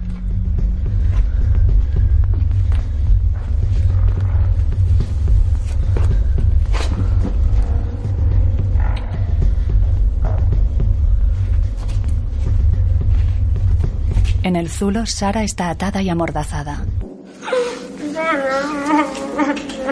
¿Quieres que te afloje? Ella asiente. Él se le acerca. Sara tira a Marciano de una patada y huye. Marciano la empuja contra la pared. Ella queda inerte en el suelo. ¿Sara?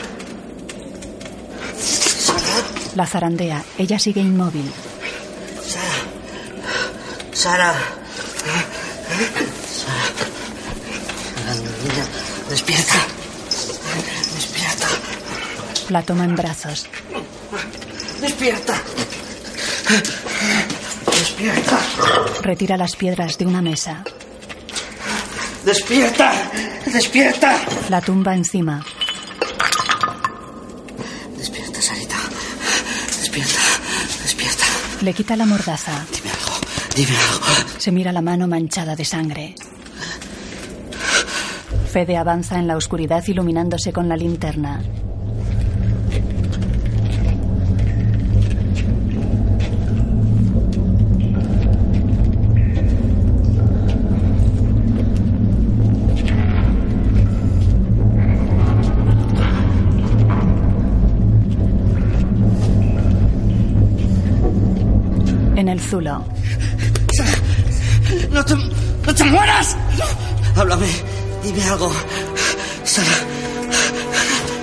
sien de Sara está cubierta de sangre.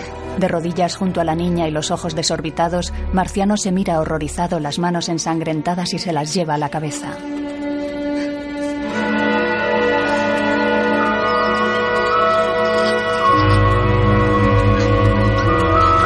Se incorpora.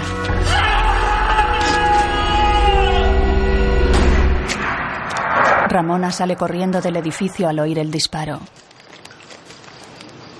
En el interior, Fede está paralizado. Aterrado accede al zulo. Una hoguera y velas iluminan el espacio. Sara está inerte sobre la mesa. Marciano yace muerto en el suelo junto a ella. Fede se mueve nervioso junto a la entrada. Se fija en el cuerpo de Sara tumbado sobre la mesa. Camina despacio hacia el interior del zulo. Ve en el suelo la falda de la niña, las piedras de los deseos, una portada de periódico sobre Franco y la sangre que brota de la cabeza de Marciano.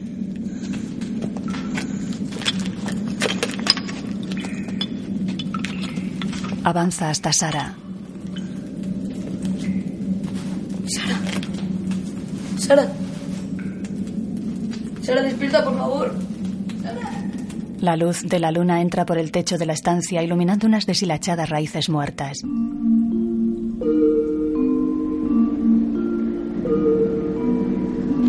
En el exterior, Fede camina sujetando a Sara, descalza y cubierta con una bandera republicana.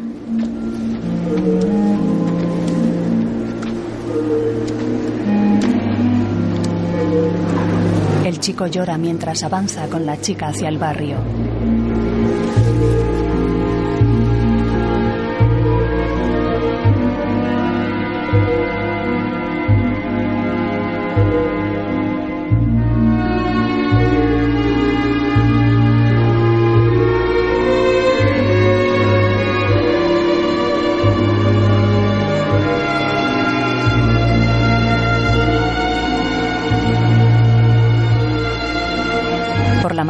Un coche funerario llega al barrio.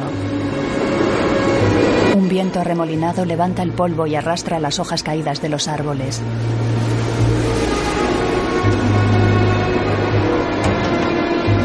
El coche se detiene. Dos hombres se apean, abren el portón trasero y sacan un ataúd.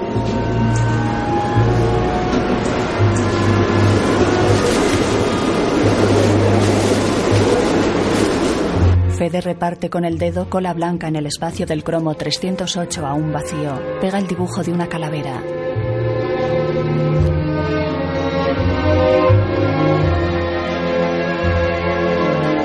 Se acuesta en su cama. La habitación está en penumbra.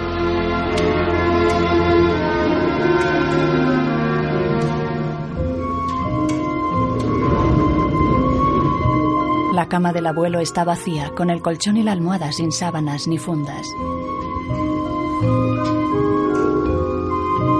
Fede cambia de cama.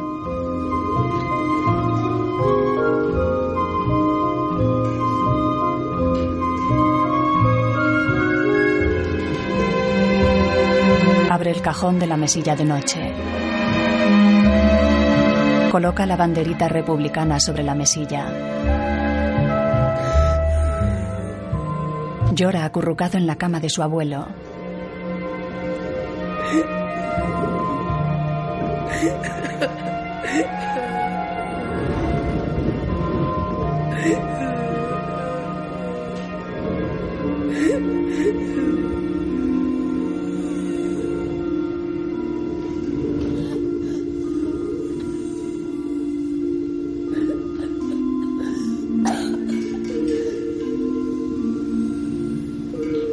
Por la noche, Cirilo camina por la calle.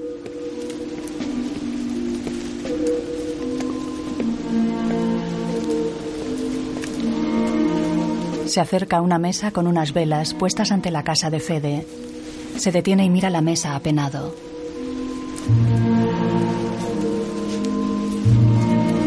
Se inclina ante el libro de condolencias. Las velas iluminan la esquela enmarcada de Ángel Flores Carasa. El tendero firma. Deja el bolígrafo y mira compungido la esquela. Se va.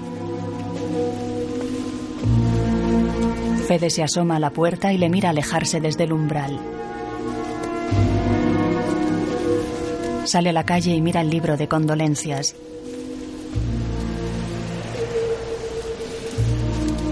Cirilo dobla la esquina al final de la calle. Fede mira en esa dirección. Cruza la calle cubierta de hojas secas.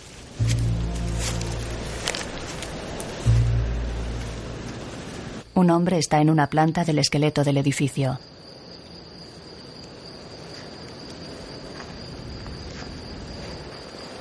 Se sienta en un borde con los pies colgando. Es Javi, que observa desde allí el campamento gitano.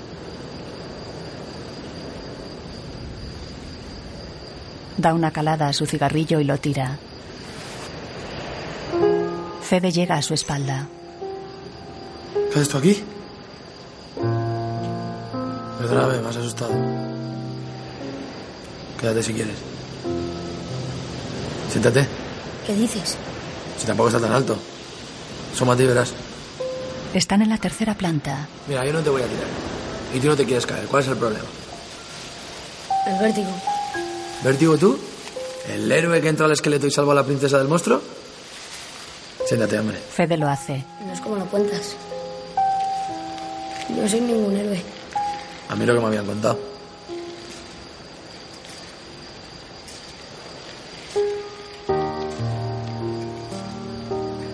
Fede tira piedrecitas. Abajo alguien pasa en bicicleta ante el esqueleto. ¿Estás bien? Siento lo de tu abuelo. Fede se lo agradece con un gesto. Ambos miran cómo Cheto y su familia suben a un carro.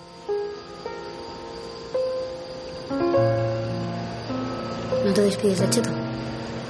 Javi baja la cabeza. Cheto permanece de pie junto a la hoguera y al carro. Javi saca el paquete de cigarrillos.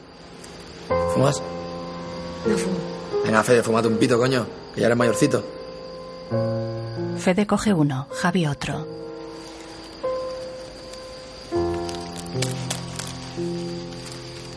Le enciende el pitillo al chaval.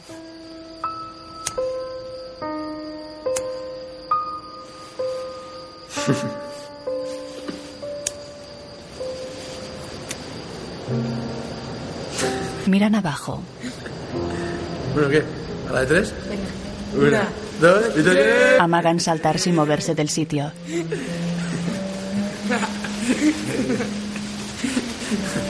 Así me gusta, Fede. Chocan las manos.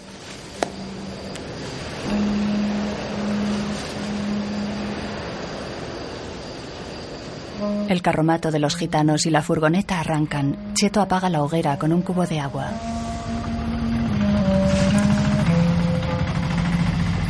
Corre hacia el carro y sube.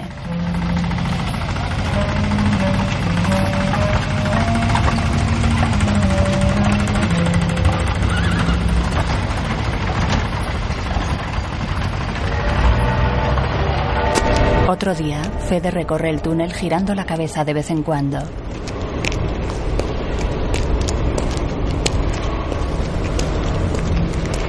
Cuando llega al final, coge una piedra y se gira amenazante. ¡Venga! ¡Sal si te atreves! De la oscuridad surge un joven que le sonríe. ¿Angelito? ¡Angelito! Angelito coge a su hermano al vuelo y se abrazan. ¿Quién te pensabas que era? ¿Eh? Angelito. Vamos a casa. En la casa, Angelito abraza cariñoso a su madre. Atención, señores. Habla el presidente del gobierno, don Carlos Españoles, En la tele, Franco ha muerto.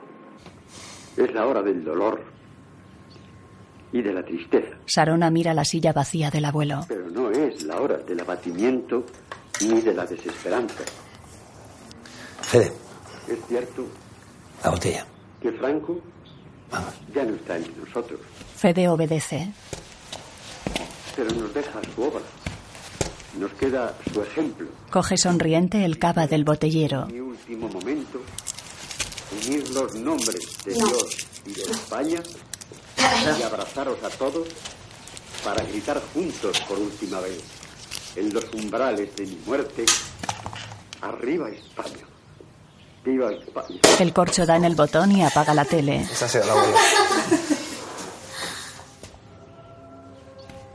Pues nada, a brindar. Sirve las copas que su madre ha puesto sobre la mesa.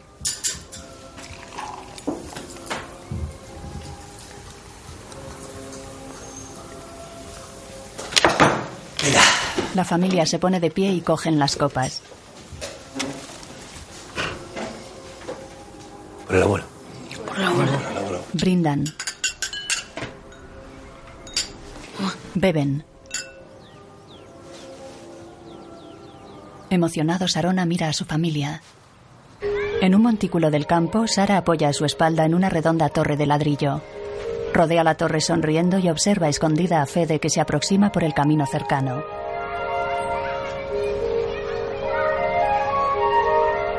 Fede pasa ante la panda del barrio. ¿Qué pasa, Fede?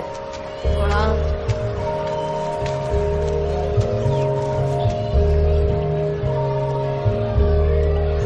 Fede se reúne con Sara en lo alto del montículo, se quita la mochila y se miran sonrientes.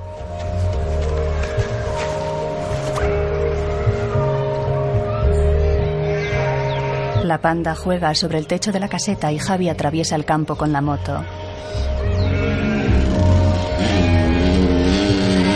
Pasa ante Fede y Sara.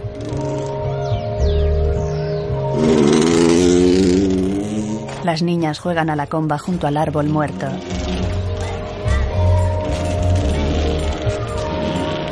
Fede dibuja con boli en la palma de la mano de Sara. ¿Qué idioma es? Taquigrafía. Parece chino. ¿Qué pone? Sara. ¿Y ahora qué se supone que tengo que hacer yo? Se besan en los labios junto a la estructura amarilla del parque abandonado.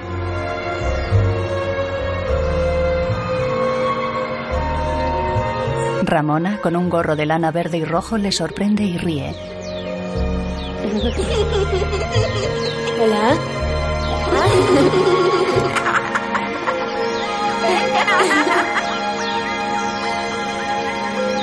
Se marcha feliz dando pequeños saltos y agitando la carraca. Es un día soleado. En la calle del barrio, las vecinas compran en el puesto ambulante de frutas, las niñas juegan, los vecinos pasean y un 600 recorre la calzada.